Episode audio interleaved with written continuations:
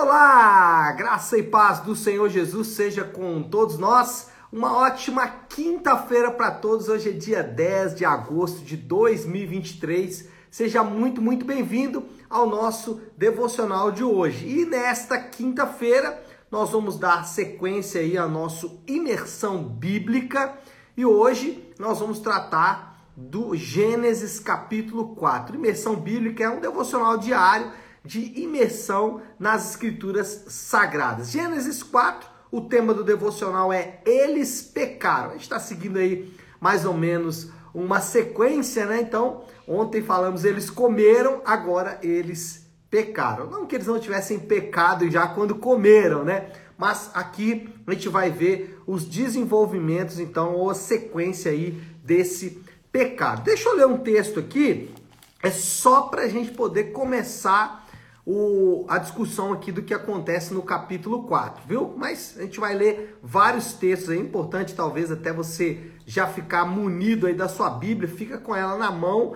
porque você vai ler alguns textos aí. O texto que eu quero ler, para mim é o texto mais lindo aí desse capítulo 4, que diz assim, versículo 26, então Gênesis 4, 26. Também, a Sete nasceu um filho, que deu o nome de Enos. Nessa época, começou-se a invocar o nome do Senhor. Então, esse versículo final aí dá pra gente um tom muito, muito importante. Mas vamos voltar um pouquinho, vamos falar dos resultados do pecado do primeiro casal. Lembra que lá em Gênesis 3, Adão e Eva, o primeiro casal, é, desobedecem à lei moral de Deus e essa é a definição de pecado. O que é pecado? Né? Alguns irmãos tentam é, definir pecado dizendo como errar o alvo, e não que a definição é, não seja errar o alvo, mas uma definição um pouco mais prática e mais objetiva é a seguinte: é, pecado é desobedecer à lei moral de Deus em atos, ou seja, ações, aquilo que fazemos de fato, em atitudes, ou seja, aquilo que pensamos, Lembra que Jesus disse que aquele que olhar para uma mulher com intenção já pecou? Então, isso é atitude. Então, atos, atitudes e natureza. Então, pecado é desobedecer à lei de Deus em atos, atitudes e natureza. E isso acontece então lá no Éden, quando o primeiro casal desobedece à lei moral de Deus. Qual era a lei? Não coma da árvore do conhecimento do bem e do mal. Ou seja, não adquira conhecimento do bem e do mal a parte de Deus. E eles desobedeceram então esse é, mandato do Senhor, esse mandamento do Senhor, e por isso o primeiro pecado entra, e esse primeiro pecado passa para todos os descendentes de Adão. E aqui é, no capítulo 4 de Gênesis, nós vamos ter os resultados desse primeiro pecado. Lembrando que pecado é desobedecer à lei moral de Deus em atos, atitudes e natureza. Eu quero até ler um texto ah, do capítulo 4 aí, que vai ajudar a entender essa questão do pecado. Diz assim, versículo 7. Se você fizer o bem, não será aceito? Deus pergunta para Caim. É, se você fizer o bem, não será aceito? Mas se não fizer, saiba que o pecado ameaça a porta. Ele deseja conquistá-lo, mas você deve dominá-lo. Isso aqui é a melhor descrição do que é o pecado.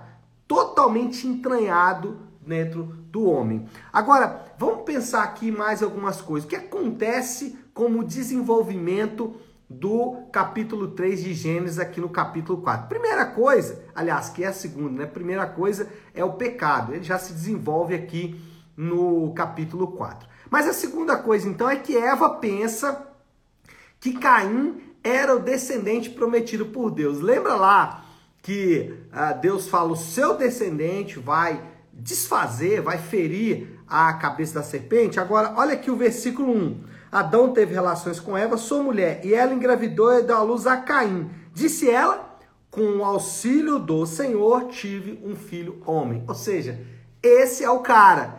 Esse é o meu descendente, aquele que vai desfazer tudo aquilo que eu fiz de errado. E a gente sabe que não era, né? E aí talvez uma boa aplicação desse ponto é o fato de que muitas vezes nós achamos que alguma coisa é de Deus, mas no final não é. Então, a Eva aqui foi enganada pelo seu próprio sentimento, achando que aquilo que era promessa de Deus já havia acontecido. Lembre que isso vai percorrer todo o Antigo Testamento. Durante todo o Antigo Testamento, a promessa ou a esperança da chegada desse que ferirá a cabeça da serpente estará sempre presente. Terceira coisa, o que temos no capítulo 4 é um contraste entre duas linhagens.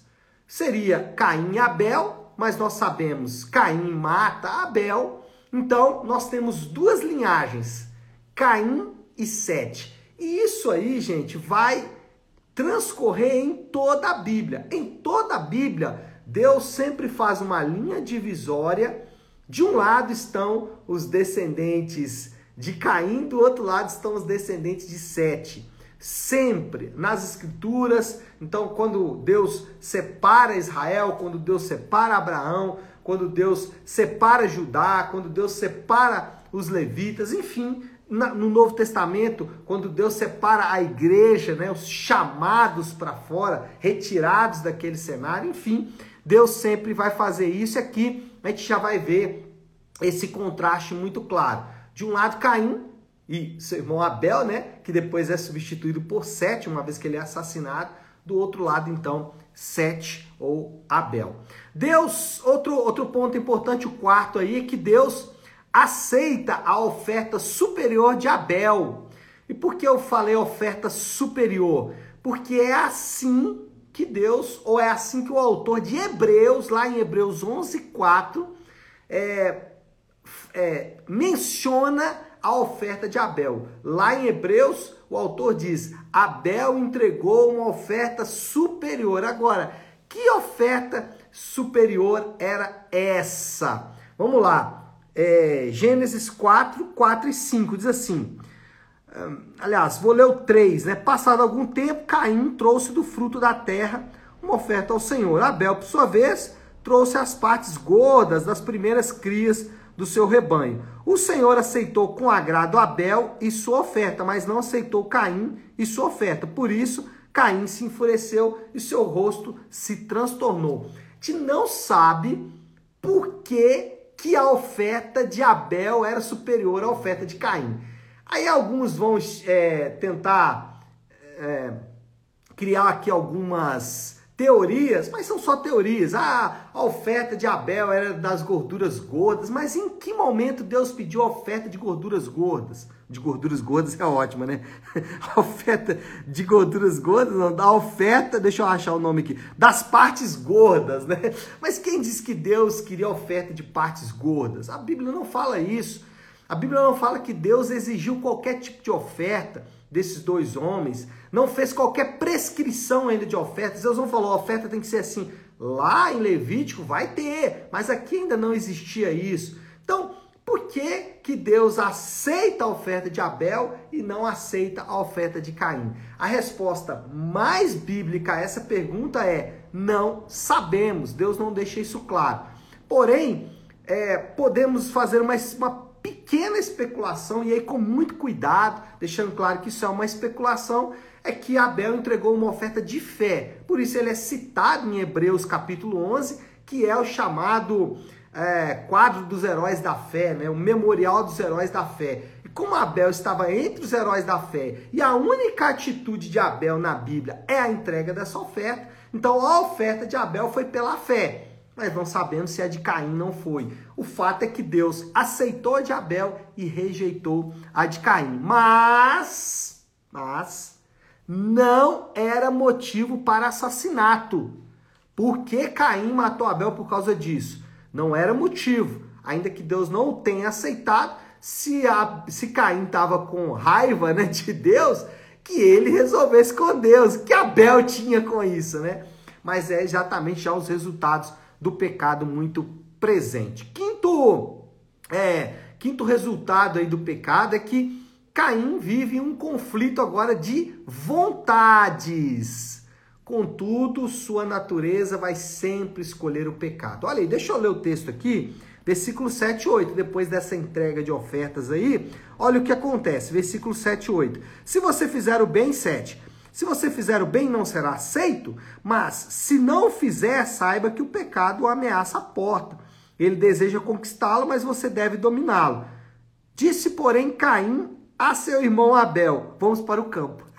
e quando estavam lá, Caim atacou seu irmão e o matou. Olha só isso aqui, gente, que interessante. Deus, o próprio Deus, fala com Caim: Caim, o pecado está aí, meu filho, domina o pecado. É, tenha força contra o pecado, resista ao pecado. O que Caim faz? Abraça o pecado. Por que, que ele faz isso? Porque, ainda que ele viva um conflito de vontades, a natureza dele sempre vai escolher o pecado. E isso tem uma aplicação muito direta, que é a nossa natureza é sem a ação de Deus, a nossa natureza é como a natureza de Caim. O que Deus faz quando nascemos de novo? Quando recebemos a nova natureza, a natureza de Cristo. Agora nós temos a possibilidade de escolher o bem. Caim, ele não tinha essa possibilidade porque ainda não tinha sido vivificado pelo Senhor. O que Deus está mostrando aqui é que, ainda que temos um conflito de emoções, ou um conflito de vontades, na verdade, sempre vamos escolher o pecado. Sexto ponto aí, sexto resultado, é que o relato do primeiro caso de poligamia, desobedecendo a ordem de Deus em Gênesis 2:24. Lembra que Deus fala em Gênesis 2:24? Deixará o homem pai e mãe, se unirá à sua mulher e tornarão os dois uma só carne. É o mandato de Deus, é o mandamento de Deus. Lembra que eu falei que aqui nós estamos vendo o resultado do pecado? Desobedecer a Deus em atos, atitudes e em natureza, olha só o que ah, Caim faz, além do assassinato, né? A gente já vai ver aqui isso é, transcorrendo ainda de maneira mais severa. Olha aí o primeiro caso de poligamia, 419. É, lá, na, na verdade, até antes, né, o próprio Caim já, já faz isso, né? Agora, aqui nós temos o relato. Lameque tomou duas mulheres duas mulheres, uma chamada Ada e outra Zilá. Então, nós já temos aqui o primeiro caso de poligamia, ou seja, Lameque com duas mulheres. Lameque, filho né, é, de Caim, ele já tem então duas mulheres que são exatamente Ada, Ada ou Zilá. Então, o primeiro caso aí de poligamia, desobedecendo a ordem de Deus. Deus, ele estabeleceu uma ordem Homem e mulher deixam pai e mãe e tornam-se então uma só carne. Sétimo aspecto aí, olha só, isso aqui é interessante. Nós estamos falando do resultado da queda, né? E um dos resultados é o desenvolvimento da terra de acordo com o mandato do Senhor, continua mesmo com a presença do pecado. Lembra que Deus deu uma ordem lá para Adão e Eva, vocês vão desenvolver a terra, vocês vão cultivar e guardar o jardim, vocês vão desenvolver toda essa terra, vão ser férteis, dominar, multiplicar e assim por diante.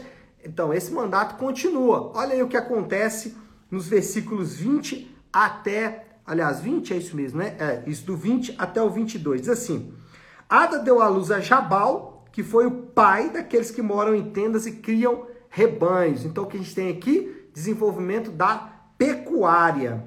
Também, seguindo o versículo 21, o nome do irmão dele era Jubal, que foi o pai de todos que tocam harpa e flauta. Desenvolvimento de todas as, as questões artísticas, artesanais e assim por diante.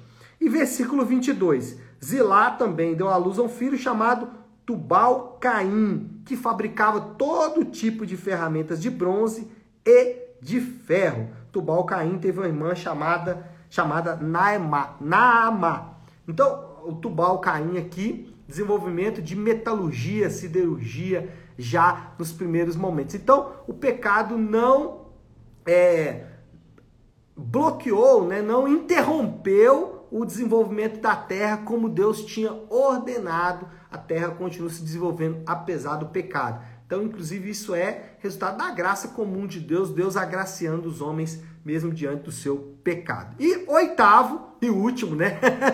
Vamos terminar isso aí logo, eu já tá apavorado com o meu tempo lá. Mas enfim, o último grande é, destaque que eu quero dar aqui é o versículo 23 que eu comecei nessa manhã. Qual que é que o capítulo termina com um toquezinho de esperança. Deus vai ser invocado e vai terminar, aliás, e vai reverter a terrível condição dos pecados. Olha só como é que esse capítulo tenebroso termina. Também a Sete nasceu um filho a quem deu o nome de Enos.